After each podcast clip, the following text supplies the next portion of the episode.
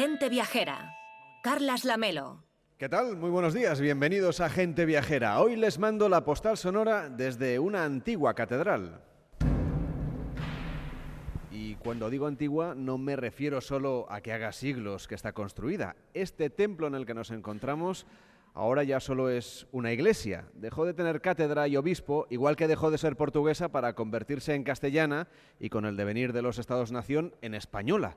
Cuando Ceuta era un obispado portugués que extendía sus dominios a la península, aquí llegó un obispo viajero, Fray Enrique de Coimbra, confesor del rey de Portugal, misionero en Calcuta y el primer sacerdote que celebró una misa en Brasil. Fue en abril del año 1500 y después de tanto viaje, la muerte vino al encuentro de Fray Enrique aquí en Olivenza y sus restos reposan en un túmulo de mármol de la capilla abisial que, que hay en la iglesia de la Magdalena que es esta construcción de estilo manuelino por el que estamos caminando, rodeados de columnas entorchadas, retorcidas, con la forma de una maroma, un emblema de la vocación viajera y navegante de los portugueses que dominaron durante siglos estas coordenadas del margen izquierdo del río Guadiana, una incursión en tierras castellanas que explican la biculturalidad de este sitio que la verdad, en el español, por ejemplo, aquí se habla con concesiones portuguesas. Las calles tienen dos nombres oficialmente reconocidos. Como doble es también la nacionalidad que pueden obtener, si lo desean, quienes nacen aquí, en Olivenza, un cruce de fronteras que enriquece y por eso lo vamos a notar, por ejemplo, en la construcción de sus casas, en el empedrado ondulado de sus paseos y en la dulcería que se sirve en sus mesas. Desde la vieja Olivenza, al este del Guadiana, al sur de Badajoz, en la raya con Portugal, les mando hoy la postal sonora de gente viajera.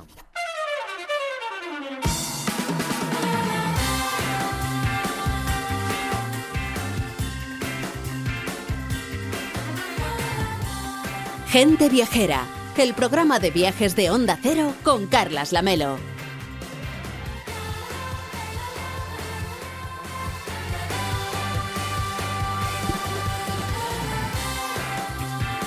Estamos aquí a las 12 y 8, a las 11 y 8 en Canarias. Hoy hacemos gente viajera en directo desde el convento de San Juan de Dios. Estamos en Olivenza, el corazón de esta comarca, conocida por sus inmensas dehesas y por su deliciosa gastronomía, uno de los territorios más atractivos de la provincia de Badajoz, que gracias al Plan de Sostenibilidad Turística para la comarca de Olivenza, los municipios que integran esta comarca podrán afrontar esos retos necesarios para tener un futuro mucho más próspero, mucho más próspero. Estamos aquí con el patrocinio de la Diputación de Badajoz y estamos también con Víctor Herranz. ¿Qué tal, Víctor? Buenos días.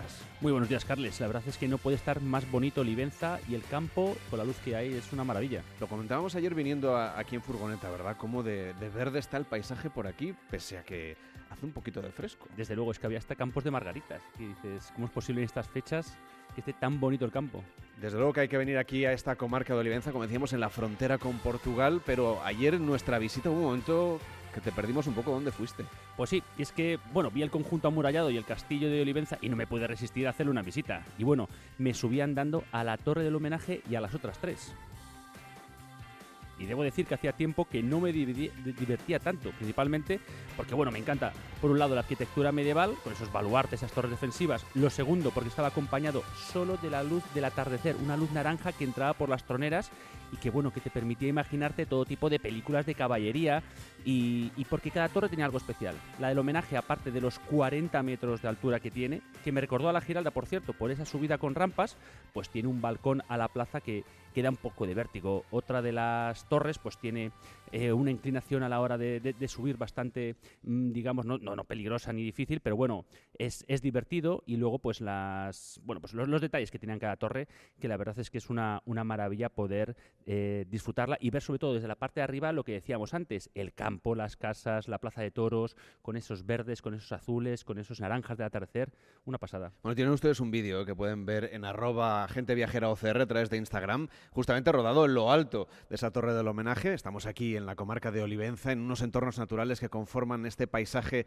de los 11 municipios de la comarca, que tienen mucha diversidad, hay mucha riqueza medioambiental aquí donde estamos, y sobre todo trabajan para conservarlos y para cuidar estos espacios de manera continua, porque aquí están comprometidos para hacer que esta zona se siga revitalizando turísticamente, Víctor. Hombre, y es que es una zona que acoge a todo aquel que quiera venir a conocerla, siempre, eso sí, pues poniendo el foco sobre la sostenibilidad. Conseguir que todas las personas que se acerquen a la comarca puedan disfrutar de su patrimonio y naturaleza autóctona a través de entornos urbanos que respeten el medio donde se encuentran. Una oferta turística que están cuidando desde la Diputación Provincial y que va vinculada a la biculturalidad y al ecoturismo. Enrique Domínguez Uceta, ¿cómo estás? Buenos días. Muy buenos días, Carlas. Sí, es un gusto venir siempre a esta provincia de Badajoz, ¿verdad? Bueno, en este caso yo creo que especialmente porque la localidad de Olivenza yo tengo la sensación de estar degustando un helado de dos bolas, de dos sabores, porque por un lado tenemos el sabor del mejor arte eh, portugués, del arte manuelino, y por otro lado, pues evidentemente estamos en España. Y yo creo que estos, estos dos sabores en, en un helado que no se está derritiendo, al contrario, cada vez está mejor conservado, la verdad es que es muy, muy agradable, es un pueblo bellísimo. Irene González, ¿qué tal? Buenos días. Hola, buenos días. Yo creo que ayer ya diste buena cuenta de la técula mécula, que es uno de los dulces más típicos de por aquí. Y en un ratito, bueno, ya está aquí puesta. Ahora que, ahora que veo, ya nos la han puesto aquí en la mesa. Claro que sí, que, lo, que aquí somos transparentes. Y ya la tenemos aquí. ¿Estás dispuesta a probarla en directo, a hacer una cata? Hombre, claro, a probarla en directo, a recomendarla, a recomendar a que suban a la torre, porque a mí me pareció muy cómoda mmm, con sus rampas en vez de escaleras. O sea, me resultó mucho más fácil. Eh, a recomendar los turrones artesanos que hacen en, en, Olivenza y a disfrutar de esta naturaleza que de verdad no es que yo sea una enamorada de Extremadura. Que, para ¿Que lo eres. Sí, fue un flechazo a primera vista con la Siberia extremeña y sigo hasta hoy aquí en Olivenza. Recomiendo a todo el mundo que vaya cogiendo lápiz y boli y papel porque vamos a contar cosas más que interesantes. Está con nosotros también Miguel Ángel Gallardo, que es el presidente de la Diputación de Badajoz. ¿Cómo está? Muy buenos días. Hola, muy buenos días. Es un placer estar, eh, decíamos, en esta zona de España que tiene tantos contrastes y que tiene esa biculturalidad que yo creo que es un concepto que solo se da seguramente aquí, ¿no? Efectivamente, yo me he quedado con la frase y sobre todo con la comparativa del helado de dos bolas. ¿no? Yo creo que precisamente eh, aquí se puede visibilizar y sobre todo saborear lo que representa el fuerte potencial que tiene eh, bueno, pues la unión de dos países como España y Portugal, que durante muchos años fueron frontera y hoy la frontera se convirtió en oportunidad. Eso lo notamos en términos turísticos, en términos también de intercambio cultural, como decíamos, pero incluso desde un punto de vista turístico y también industrial, ¿no? Están ustedes trabajando para que haya oportunidad para todos. Claro, eh, al final el, turismo debe ser un, sector que todavía puede desarrollarse ampliamente en esta zona y en, en el conjunto de la provincia de Badajoz, pero también eh, el tener a Portugal eh, como digo, es una oportunidad para la economía, para el intercambio económico, empresarial, eh, para cualquier eh, iniciativa de jóvenes con talento que, existen y son muchos. ¿no? Yo digo que el talento está en la tierra, está en el territorio. el problema es cuando se considera o nos hacen ver que para desarrollarlo uno se tiene que ir a la gran ciudad y yo creo que ahí es donde está eh, el gran reto que tenemos la, generación eh, política que estamos en las instituciones en estos momentos, ¿no? Eh, trasladar que el talento puede desarrollar aquello que desee en el lugar donde vive. Porque la educación al final no deja de ser una inversión y esa inversión se convierte en un gasto si finalmente ese talento eh, y ese, digamos, potencial que has desarrollado a través de la educación, pues se traslada a otro lugar. Y desde luego hay otra cosa que es fundamental, que es la relación con nuestros vecinos.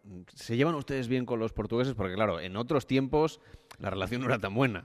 Bueno, esos tiempos no los hemos conocido nosotros realmente. No es verdad que Europa abrió eh, no solo un espacio económico, cultural eh, y de oportunidad, sino que nos abrió la posibilidad de, de encontrarnos de dos países hermanos, que es verdad que siempre hubo intercambio, pero de aquella manera, de estaperlo, de forma eh, en la que, lógicamente, pues no se podía eh, comercializar libremente y este libre mercado nos permite eh, ampliar, eh, digamos, esas oportunidades a ambos lados de la raya. Yo creo que se han, se han aprovechado, nos estamos aprovechando, eh, digamos, lo que son los países ibéricos, que son España y Portugal, eh, ampliamente de lo que representa, bueno, pues eh, esos flujos de población, pues que antes estaban separados y que hoy están más unidos que nunca. Me han contado que incluso las nuevas generaciones están cada vez más interesadas en aprender portugués para tener esa riqueza añadida ¿no? al castellano. Claro, aquí en la comarca de Olivenza, la comarca de Badajoz, eh, Valencia de Alcántara, todo lo que representa la raya es algo que ha estado siempre en la cultura de la educación. Y si, antes no, lo, no, existía en la escuela, pero sí en casa se intentaba eh, trasladar esa, eh, eh, esa necesidad. lo bueno es que ya en, el conjunto de la escuela extremeña, en, los institutos, mi hija, por ejemplo, además de tener el inglés, también tiene dentro de sus asignaturas el portugués. ¿Por qué? Pues porque el portugués, que siempre desde España algunas veces se ha mirado por encima, por encima del hombro, pues resulta que nos tiene mucho que enseñar a los españoles y nosotros también que ofrecer a los portugueses. Y yo creo que esa es la verdadera oportunidad y, una región que es periférica aparentemente, pues se puede convertir en el centro y el centro te lo da la tecnología y la tecnología también es una forma, eh, desde el punto de vista de la oportunidad para el turismo. A mí me da mucha rabia que, que dicen que Extremadura es la gran desconocida. Oye, ¿por qué no la conocen? Pues porque no se han interesado por ella. Entonces, eh, sí que hay una forma para poderse interesar claramente eh, a través de la tecnología, porque nos pueden conocer previamente, antes de venir. Es verdad que no vamos a ofrecer nunca eh, playa, porque no la tenemos. Bueno, está el lago de Alqueva aquí cerca, que también nos podemos bañar. Iba a matizarlo, ¿no? no tenemos playas de agua... y podemos ir a Cheles, por de agua salada no tenemos playa, pero de agua dulce tenemos más costa que ninguna otra ninguna otra región. Y con bandera azul. Efectivamente, y con bandera azul, que yo creo que eso pues también le da ese plus de calidad, ¿no? Pero que, y además luego no te tienes que duchar, pero no te molesta la sal. pero no podemos ofrecer eh, lo que es la costa eh, que pueden ofrecer otras comunidades, pero sí ofrecemos otro modelo de turismo donde eh, tiene como valor algo que nos ha enseñado mucho la pandemia, que eh, parece que fue hace muchos años, pero que fue hace cuatro días, ¿no? Y es eh, el, poder aprovechar tu tiempo, el descanso, el turismo cultural, el turismo gastronómico, el turismo acuático, pero mm, todo eh, englobado en, algo que yo creo que es fundamental, el carácter de la gente. la gente extremeña es acogedora y sobre todo está dejando atrás la mochila de la historia una mochila que nos pesa demasiado y que siempre nos hace pensar en el ave, pero no en el ave del tren, sino en el ave, ¿cómo voy a hacer yo esto aquí en Olivenza? Eh, empezamos a dejar atrás esa mochila y empezamos a, liberarnos de esa carga pesada porque hoy las cartas en el mundo han cambiado y precisamente el territorio, el sol, el agua, son eh, valores que cotizan al alza. Está usted diciendo, señor Gallardo, que efectivamente esta provincia de Badajoz tiene mucho que ofrecer y le hemos pedido a Enrique Domínguez Uceta que nos haga un recorrido, un recorrido rápido por el conjunto de la provincia, porque hay muchas cosas que a él le han llamado la atención y que quiero que comparta para que la gente venga aquí aprovechando las vacaciones de Navidad, los primeros meses del año o ya incluso en primavera. Mm, bueno, sí, la verdad es que Badajoz tiene muchísimo que ver. Yo creo que será una sorpresa muy agradable para quien se anime a llegar hasta aquí, como hemos hecho nosotros. Tiene mucho que ver porque además es la provincia más grande de España, que yo no sé si esto lo tiene claro todo el mundo. Son 21.766 kilómetros y es tres veces más grande que Euskadi y el doble que Asturias, que Navarra o que Valencia, cada una de ellas. Y la provincia tiene un estupendo patrimonio, tiene mucho por descubrir para quien no lo conozca. Yo ya hace tiempo que me enamoré de esta provincia, me extraña que tanta gente desconozca pues sus pueblos enormes llenos de patrimonio, de historia y su naturaleza que es espectacular, es muy rica y diversa. Yo diría casi que Badajoz es un pequeño continente poco transitado con zonas muy diferentes. Y bueno, podríamos dar muchísimos nombres, pero yo prefiero concentrarme en varias ideas generales. La más importante sería, sin duda alguna, la importancia del río Guadiana y de su riqueza agrícola y de fauna. La segunda sería la historia de la presencia de los romanos y la cantidad de patrimonio que han dejado en la provincia.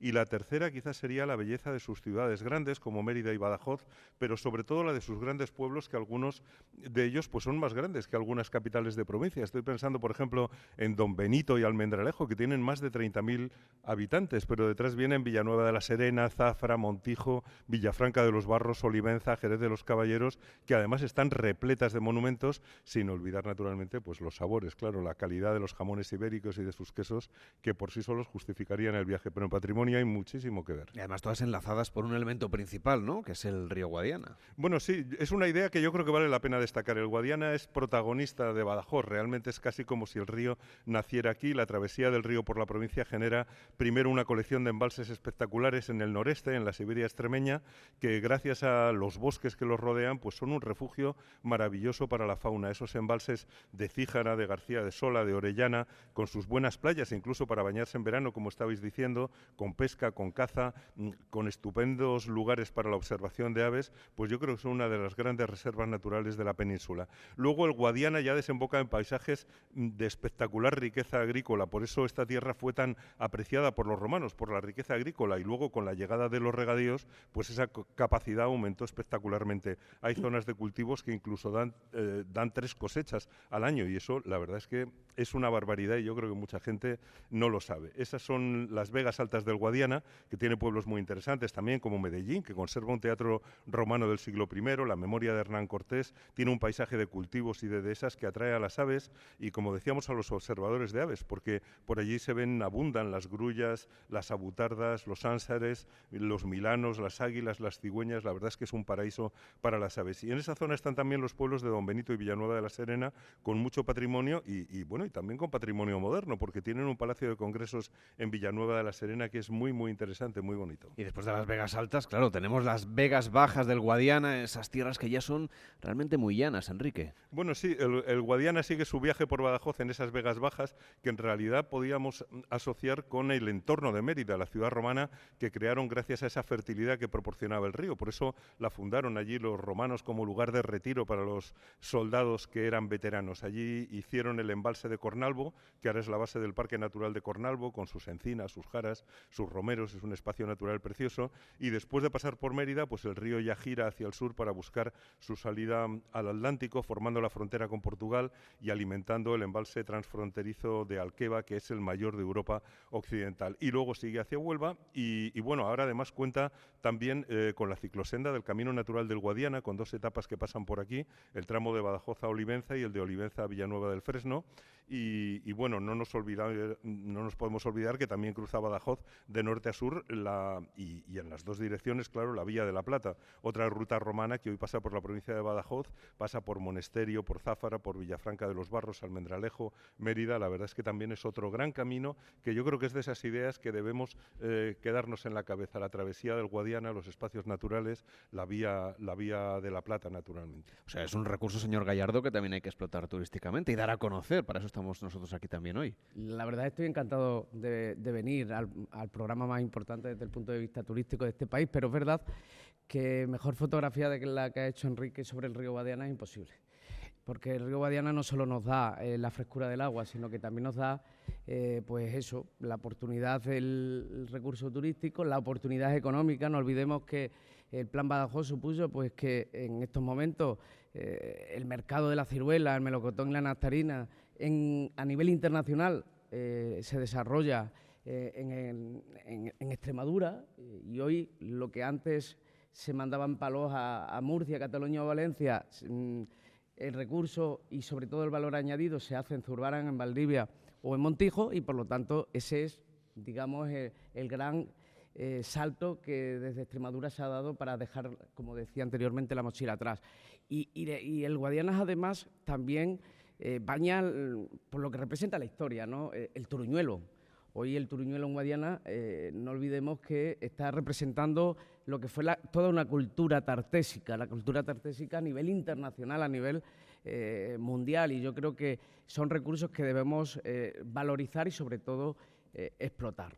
Que de hecho supongo que es parte protagonista de ese plan específico de sostenibilidad que tienen para la comarca de Olivenza. ¿Cómo es este plan? ¿Qué objetivos persigue? Pues mire, los objetivos del plan de sostenibilidad turística de Olivenza es aprovechando eh, que Europa pone en marcha eh, pues fondos eh, que son además unos fondos en, económicamente hablando no solo grandes, sino también grandes para cambiar el modelo productivo de este país, para pasar a un modelo de economía verde, sostenible, eh, digital, bueno, pues esos fondos lo que estamos eh, utilizando es para hacer de cada comarca eh, y de cada plan de, sostenibilidad turística, bueno, pues un paquete lo suficientemente atractivo para que la gente pueda mirarnos como verdaderamente un punto de interés. Y yo creo que ahí verdaderamente está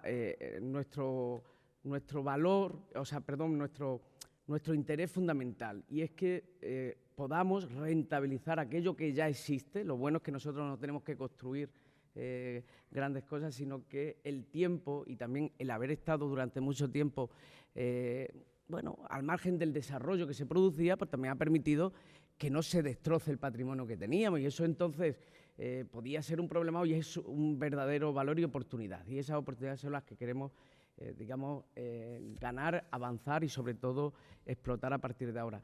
le puedo decir que a partir de, los planes de, sostenibilidad turístico, que creo que son 11, eh, son 7, perdón, en, la provincia, eh, le podría hablar de, muchas actuaciones, pero yo creo que son más de 20 millones de oportunidades, más de 20 millones de retos, más de 20 millones de eh, ambiciones.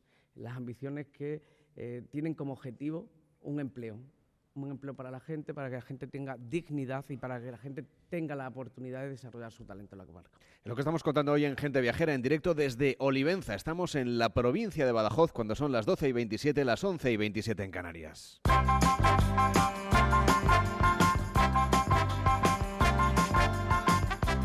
Hablábamos antes de municipios de la provincia de Badajoz como Monesterio, Zafra, Villafranca de los Barros, Almendralejo, Mérida, que son algunas de las ciudades y grandes pueblos que tiene esta provincia y que algunos además son, Enrique, conjuntos histórico-artísticos, incluso patrimonio de la humanidad. Bueno, no nos podemos olvidar de Mérida, naturalmente, que yo creo que es el, gran embajador turístico de la provincia de Badajoz. No hay nada parecido, es patrimonio de la humanidad.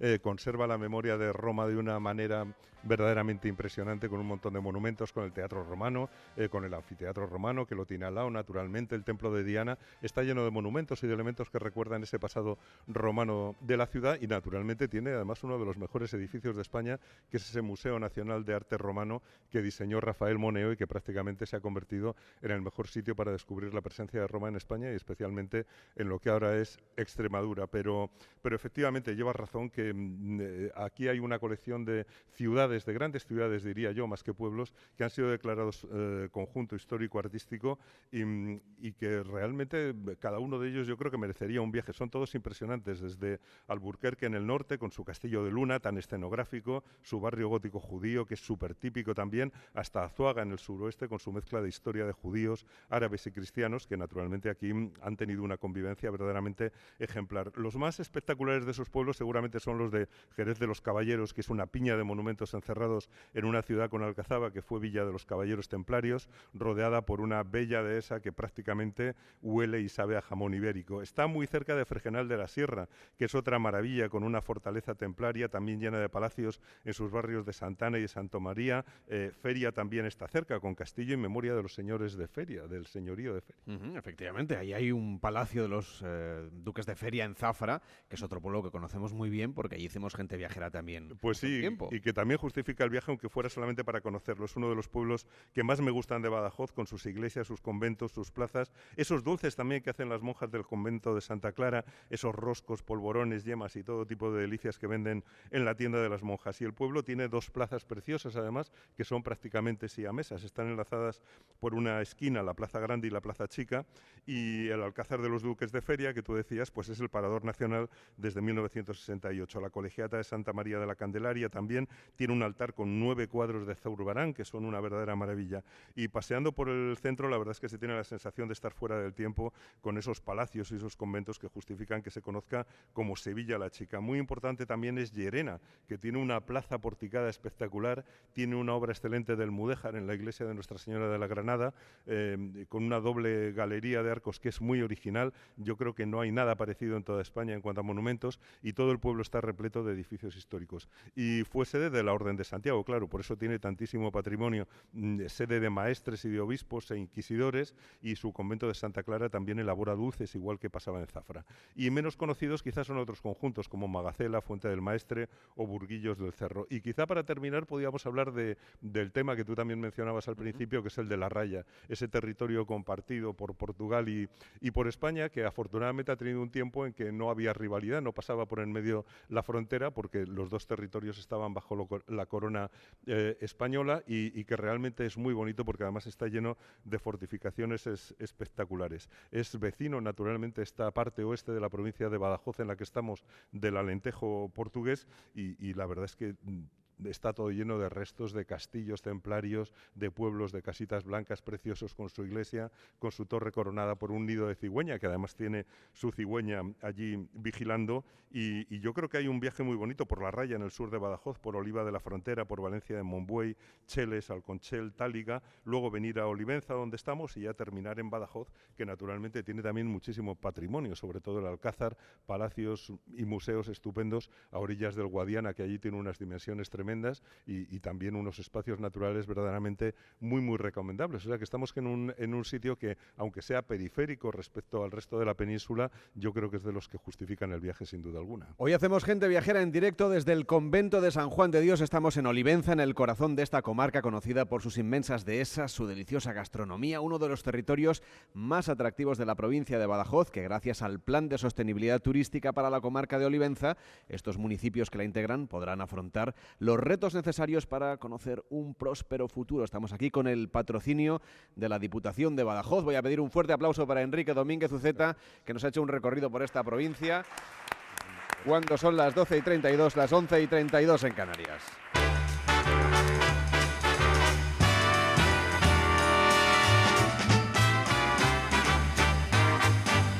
Y hablábamos del patrimonio cultural con Enrique, pero en ocasiones también está vinculado a la gastronomía. Las recetas tradicionales de esta zona mezclan esas influencias portuguesas con la comida extremeña y si paseamos por Olivenza, por ejemplo, y nos apetece algo dulce, lo mismo podemos comernos unas perrunillas que degustar un pastel de lo más singular la llamada técula mécula. Alejandra Carril, ¿cómo estás? Buenos días. Hola, Carles, buenos días. Pues encantada de hablar de perrunillas y de cosas extremeñas, que está todo riquísimo. A ver, ¿qué Tiene mérito lo tuyo porque estás en Madrid, no lo puedes probar. Nosotros ya lo hemos probado y tenemos aquí además. Es, verdad que, la familia extremeña tira mucho, así que lo tengo muy, muy presente en casa.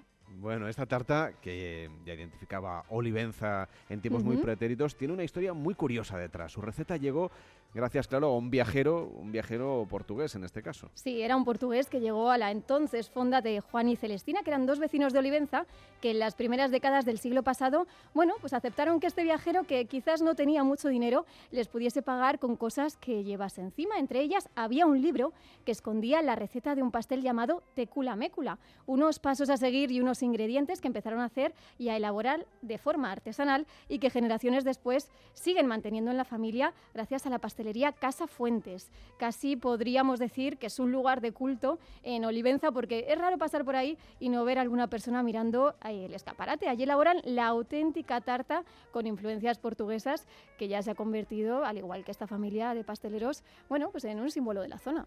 Está con nosotros Celestina Rodríguez Fuentes, que es la propietaria de la pastelería Casa Fuentes. ¿Cómo está? Muy buenos días. Buenos días. Esta es una historia de novela. No sé si se lo han planteado ustedes. No, de novela no, simplemente que este señor que le dejó a, mis abuelos en, el baúl, pues tenía la receta y empezaron a hacer. Mi abuela ya luego después de estar en, la posada estuvo haciendo en la casa de enfrente que tenemos, eh, que no es la pastelería actual, hacía perrunillas, podres, manueles, cosas típicas. Y luego un día empezó a hacer la técula cuando nos mudamos a donde estamos ahora y vio que tenía muchísimo éxito y, nada, la seguimos haciendo, haciendo, haciendo. Y gusta muchísimo y, todo el mundo que viene pues es casi visita obligada tomar, aunque sea una porción de técula mécula. Hombre, es que lo recomendamos desde aquí, ¿eh? que nadie se vaya sin probarla. Por supuesto, señor Gallardo, hablábamos del patrimonio cultural. Este patrimonio gastronómico, de alguna manera, es, parte del patrimonio inmaterial que tienen ustedes aquí, tanto en Olivenza como en el conjunto de la comarca, como en la provincia de Badajoz. Efectivamente, y que también está íntimamente ligado a la historia. No, no, podría haber esas perronillas, ver la técula mécula, sin esas recetas que se encontraron en los baúles y que alguien encontró o que alguien eh, legó, ¿no? Por lo tanto, yo creo que eh, la gastronomía, que tengo que decir que uno no tiene que decir que es eh, la suya es la mejor del mundo mundial. Lo más importante que podemos decir es que España tiene la mejor gastronomía del mundo mundial. Eso, esa es la realidad. Y dentro de lo que podemos aportar desde Extremadura, pues lógicamente las dehesas, que sí que es un patrimonio que necesitas cientos de años para poderlo tener y que lo vemos y que parece que es algo que, es normal, pero no lo es. Es una verdadera eh, maravilla y sobre todo un patrimonio eh, que, que- que no se puede tener en otro lugar que no haya territorio y además eh, no tenga una vasta historia. ¿no? Y, de ahí sale el cerdo, o sea, lo que representa el jamón ibérico y de esos baúles y de esa historia como Olivenza, pues sale la tecula mécula, ¿no?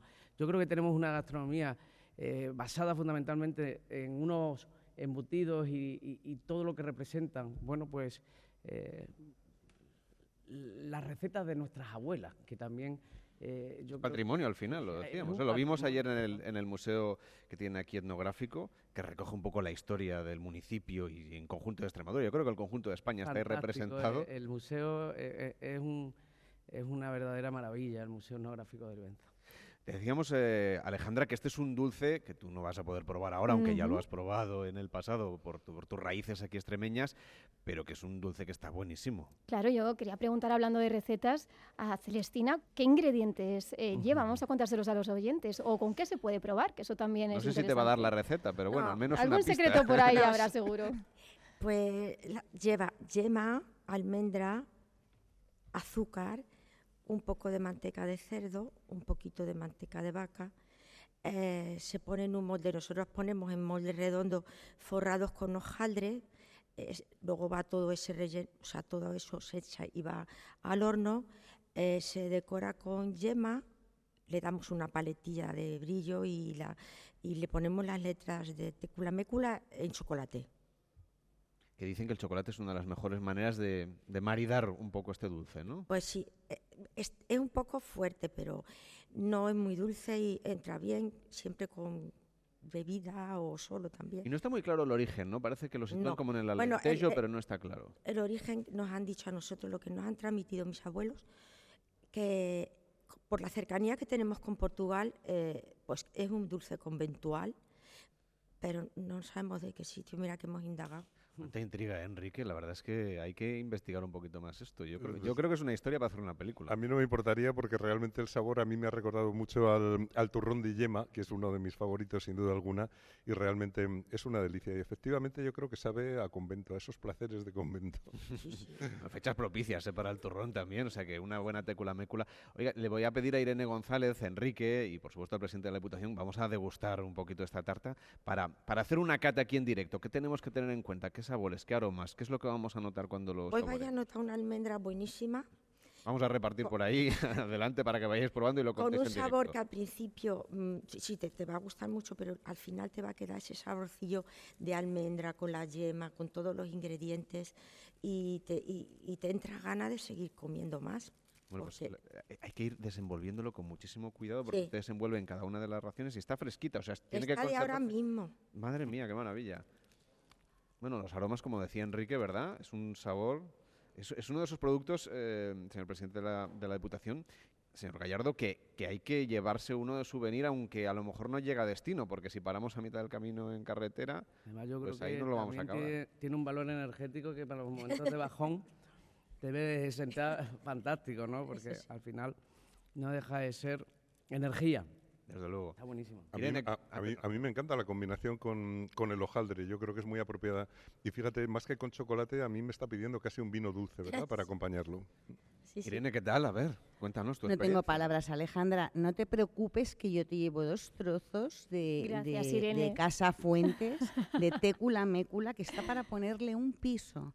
O sea, es Oh. energía para poder hacer senderismo, para poder navegar. Y para entrar ya en la operación de Navidad, claro. Porque ya, Efectivamente. ya y yo creo ahí. que, que los visitantes, estos visitantes eh, de naturaleza, mm, tienen que llevarse a su casa, aparte de estos eh, jamones que hemos probado, la melo y, y esta gastronomía tan maravillosa, tienen que llevarse técula mécula. Pues vamos a hacer una pausa para saborearla bien. Una Sí, sí, adelante. puedo hacer, Alejandro? Claro. ¿Lo vendéis ya por internet?